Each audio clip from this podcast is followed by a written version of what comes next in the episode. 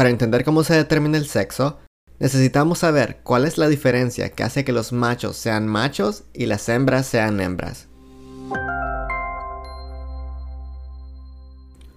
Las células humanas tienen 46 cromosomas que se encuentran en pares. 22 de estos pares son iguales en hombres y mujeres, pero el último par es diferente. En los hombres, este par tiene el cromosoma X y Y, y las mujeres tienen dos cromosomas X.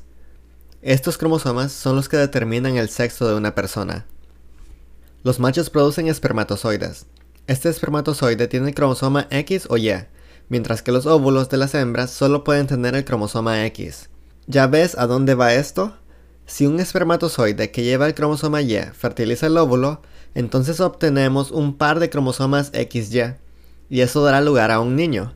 Si el espermatozoide que fertiliza el óvulo lleva el cromosoma X, obtenemos un par de cromosomas XX, y el óvulo fertilizado producirá una niña. Entonces, Podríamos decir que el espermatozoide que fecunda al óvulo determina el sexo.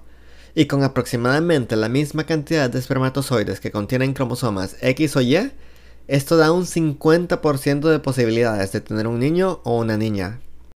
Ahora, sé que muchas parejas quisieran escoger el sexo del bebé, y existen muchos mitos sobre cómo aumentar las posibilidades de tener un niño o una niña.